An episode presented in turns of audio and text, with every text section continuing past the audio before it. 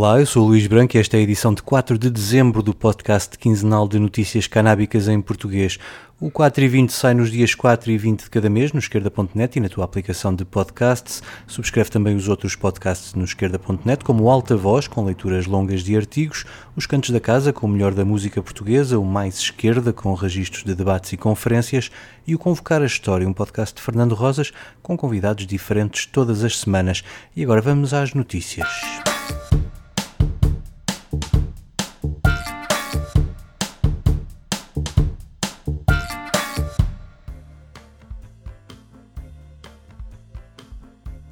O ano está quase a acabar e há já uma certeza: 2021 será o ano com mais produção científica em torno da cannabis. Ao todo, até ao fim de novembro, foram publicados mais de 3.800 estudos científicos sobre a planta, segundo os registros do site público norte-americano PubMed, que reúne a produção científica revista por pares na área da medicina, um número que supera os mais de 3.500 estudos publicados no ano passado e que confirma o crescimento exponencial da investigação nesta área. Basta lembrar que em toda a década de 80 foram publicados menos de 2.000 estudos, na de 90 não chegaram aos 3.000, mas desde 2010 o número subiu para cerca de 27 mil estudos publicados. O potencial uso terapêutico da planta para uma série de doenças é a principal motivação deste boom da investigação científica ligada à cannabis e Paul Armentano, o diretor da ONG Normal, diz que estes números vêm desmentir aqueles que alegam que a ciência desconhece os efeitos da cannabis para justificarem o proibicionismo em relação à planta. Armentano diz que é a altura de os políticos deixarem de olhar para a cannabis do ponto de vista do que não se sabe e começarem a discutir com base no conhecimento científico que já existe para que haja uma reforma das políticas para a cannabis.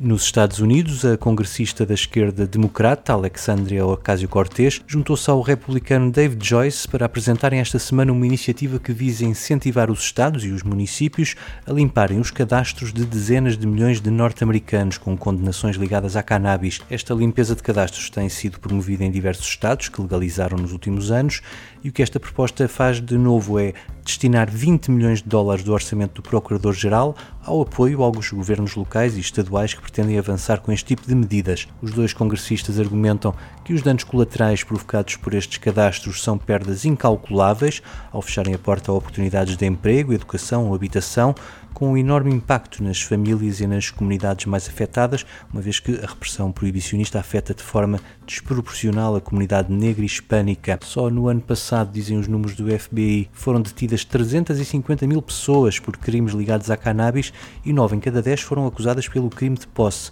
Recuando até 2010, estamos a falar de 7 milhões e 300 mil detidos pelas polícias estaduais e locais. A boa notícia é que nos últimos dois anos, mais de 10 estados procederam à limpeza desses cadastros, tornando a vida menos dura para 2 milhões e 200 mil norte-americanos.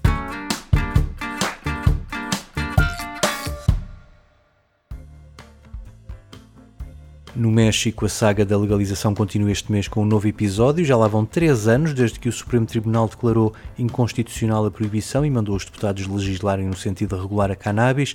Entre avanços e recusos, a Câmara dos Deputados conseguiu aprovar uma lei em maio e, depois de muitas negociações, cabe ao Senado aprovar a versão final da lei. Apesar do prazo para o fim dos trabalhos ser o dia 15 de dezembro, a lei ainda está a ser negociada.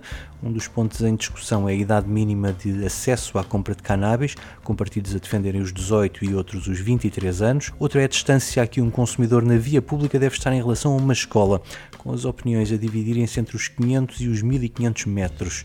Também está em cima da mesa a proposta de a polícia poder entrar em casa das pessoas para verificar se não ultrapassam o limite de seis plantas em autocultivo. Daqui a duas semanas veremos se os senadores conseguem pôr fim a esta saga e assim tornar o México o país mais populoso do mundo com cannabis legal.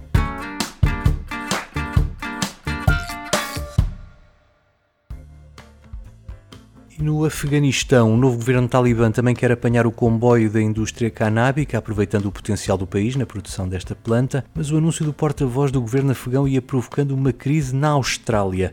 Cari Costi anunciou no Twitter um investimento de mais de 400 milhões de dólares num projeto com vista à transformação da cannabis em cremes e medicamentos, a cargo da empresa C-Farm, a quem seria entregue o monopólio da transformação da cannabis do país. Mas quando o tweet se transformou em notícia, uma das primeiras publicações apontou que a empresa seria a australiana C-Farm.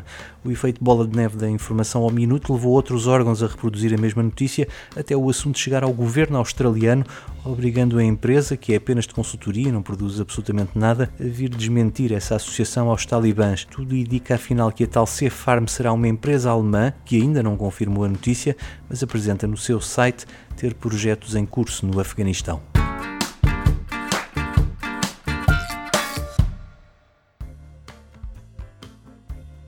Aqui na Europa, daqui a 15 dias, a cannabis vai ser legal em Malta. A votação final no Parlamento vai ter lugar nos próximos dias e regula a posse, o cultivo, o consumo e as associações canábicas.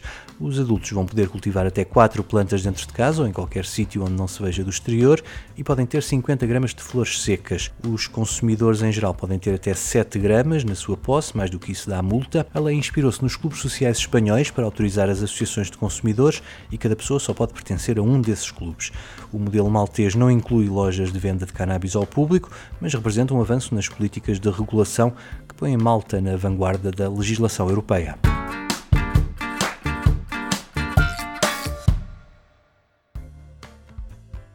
Nos Países Baixos, o Instituto da Cannabis Medicinal está preocupado com a quantidade de pessoas que prefere abastecer-se nos coffee shops ou em clubes sociais em vez da cannabis vendida nas farmácias. Num comunicado, o seu presidente atribui este facto à falta de informação, tanto de médicos como de utentes, que aparentemente não sabem que podem adquirir cannabis e para isso basta uma receita médica. E alerta que, enquanto a cannabis da farmácia tem uma quantidade definida de substâncias ativas, permite aos doentes tomarem a mesma dose todos os dias, isso não acontece com a que é adquirida noutros locais ou mesmo com a cultivada em casa, sendo por isso imprevisíveis os seus efeitos. O Instituto calcula que apenas um em cada 14 consumidores de cannabis para fins terapêuticos no país adquire a planta através de receita médica.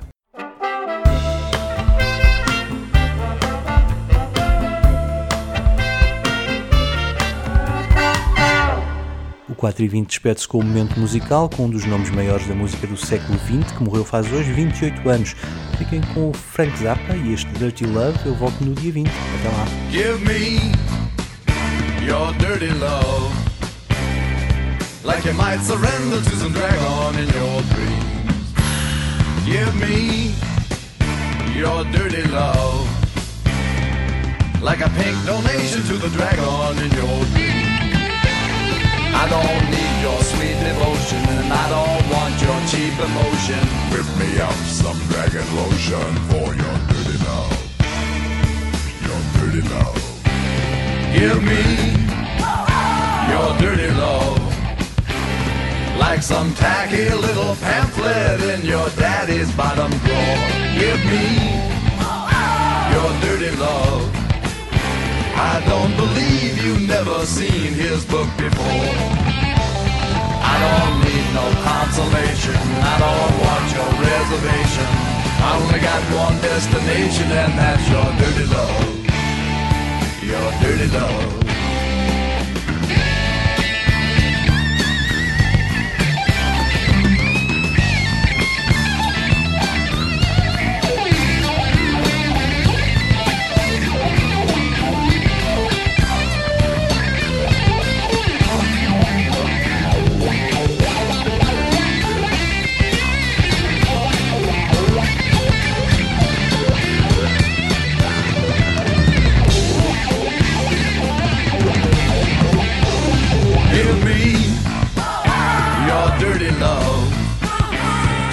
Like your mama make her fuzzy poodle do. Give me your dirty love. The way your mama make that nasty poodle chew. I'll ignore your cheap aroma and your little Bo Peep diploma. I'll just put you in a coma with some dirty love. Some dirty love. That